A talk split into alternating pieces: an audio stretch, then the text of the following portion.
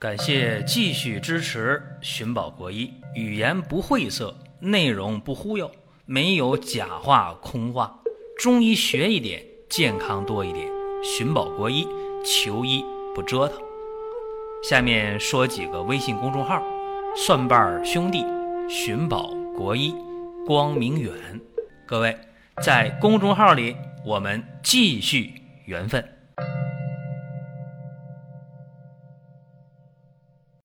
我们今天的话题是急性扁桃体炎怎么办啊？说到扁桃体炎，大家什么反应啊？我估计情况，大多数成年人都会感觉到这咽喉部啊一阵阵的疼，对吧？确实不舒服。这个病，急性扁桃体炎呢，它是在咽喉局部啊有充血渗出，是这么一个病，会有很多症状啊，比方说这个咽喉部的疼痛。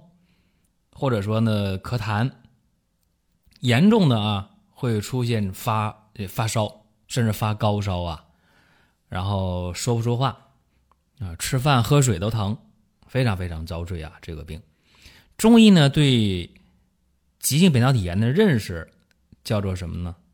乳蛾啊，就中医的一个病名啊。中医病名当中没有急性扁桃体炎，叫乳蛾。咋得这个病呢？叫。热之所过，血为之凝滞。换句话说，就是热毒啊，蕴结于喉部，得了这个病。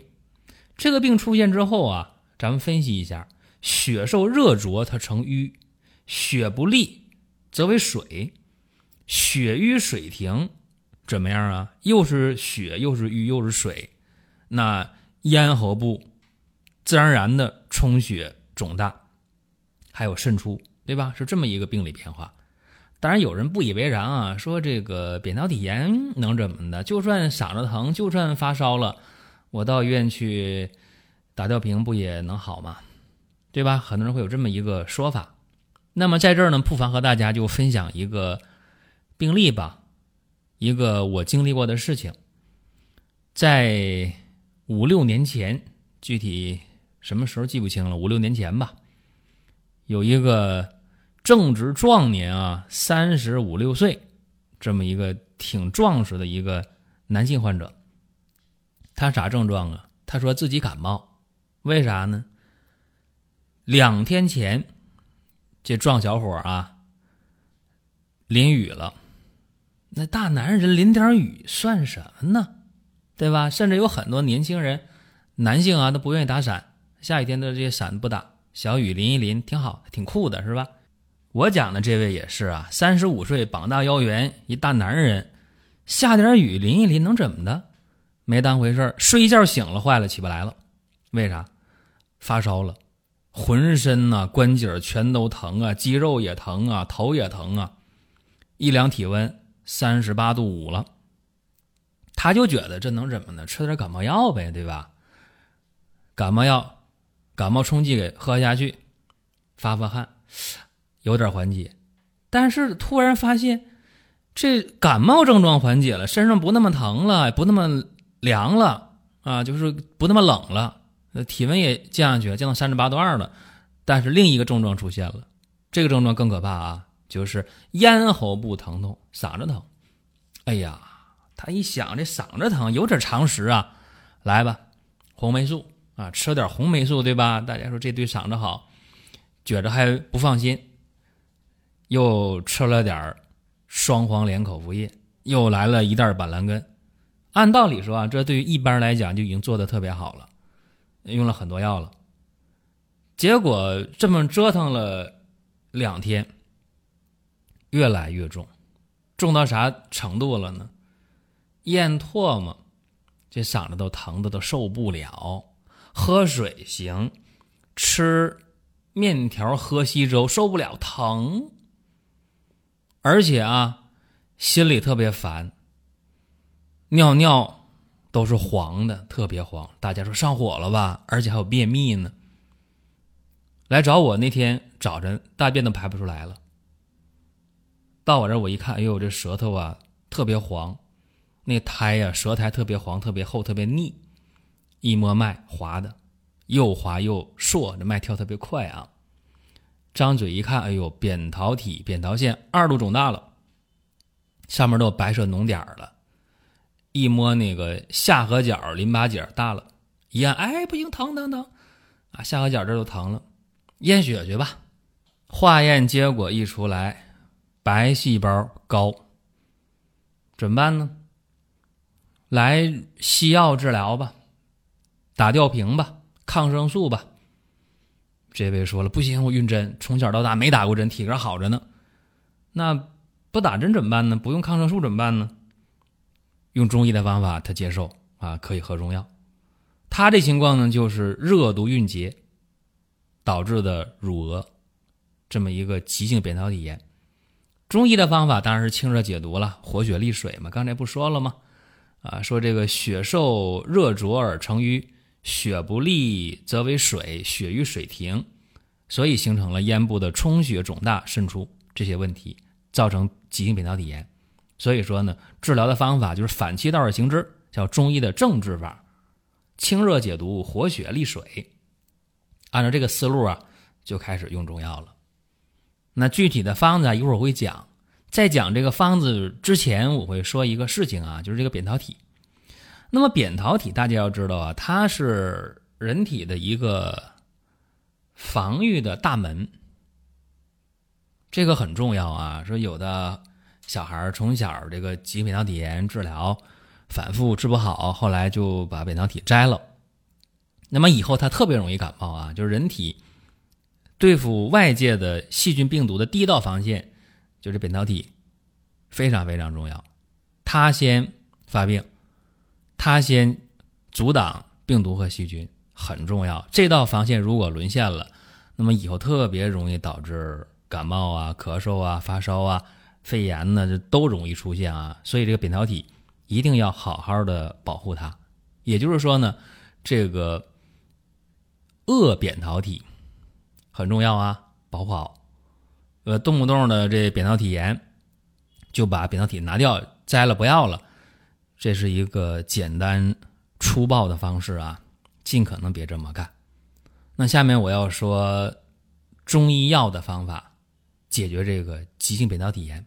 也很简单啊，用金银花、板蓝根、白茅根各十五克，连翘十克，薄荷、桔梗、生甘草各六克，生大黄六克。但生大黄得后下啊，临出锅下就赶趟。那么这个正常煎水也很简单，把药放到砂锅里，放到不锈钢的锅里都可以。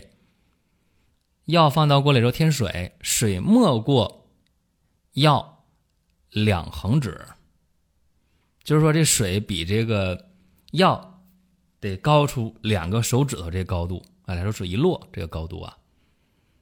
然后一般呢这药泡十到十五分钟就可以，用大火煎开了，改小火，盖盖盐，煎上十五分钟到二十分钟就可以，煎三次啊。每一次把药倒出来，再添水，再煎，最后三次药混到一起，再把它分成三碗，早中晚各一碗，把它喝下去。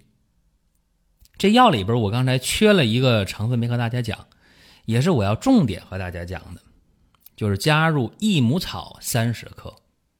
给大家再重复一遍这个方子啊：金银花、板蓝根、白茅根各十五克，连翘十克。薄荷、桔梗、生甘草各六克，生大黄六克。刚才我说生大黄后下，其实薄荷也应该后下，薄荷、生大黄都后下。还有就是三十克的益母草。这益母草为啥我后说呢？益母草大家心目当中、想象当中，哎呀，我知道治月经不调的、治痛经的、治妇科病的。但是你可别忘了啊，益母草它是入。心包经和肝经的活血祛瘀、调经利水，那我们用益母草还重用，用三十克解决急性扁桃体炎，干嘛呀？用的就是它清热活血利水的作用，对吧？刚才不说了吗？血瘀水停，对吧？是急性扁桃体炎的最重要的这么一个病理基础，所以益母草的清热活血利水，这上对上号了吧？哎，正好对上血瘀水停啊！那用这个方法啊，注意了，应该说效果还是非常不错的。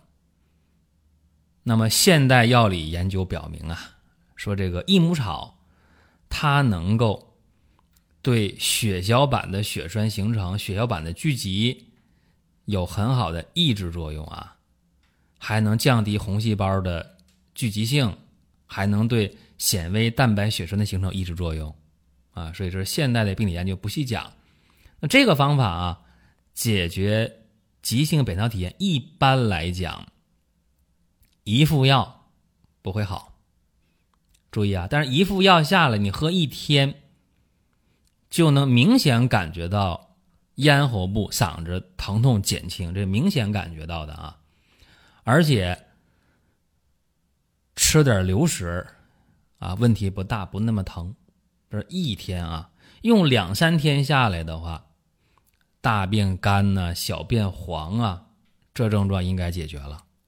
一般连用上五天到七天，这些症状都没了。哪些症状呢？嗓子正常了，不疼了；大小便正常了；喝水没问题啊，不疼了；吃流食、面条啊、稀粥没事儿；正常吃饭也没事儿，但是别吃辣椒啊。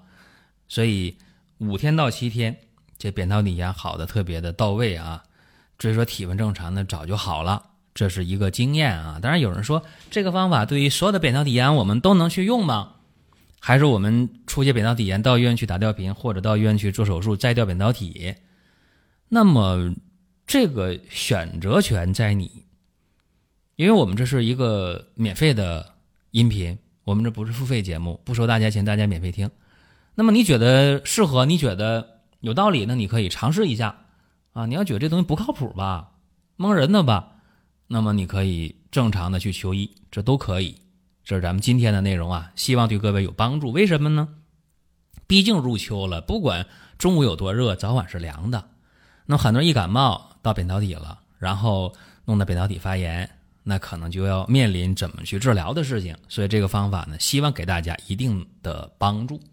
各位还要听什么样内容啊？可以给我们留言互动。当然提醒大家一个好消息啊，就是二零一八年秋季的长白山的鲜人参已经上市了，各位可以果断的下单啊！是送人呢，还是自己用啊？都没问题。送人有面子，自己用呢有健康啊，非常好。在八月末啊，集中的顺丰冷链物流发货。好了，多的不讲了，下一期节目接着聊。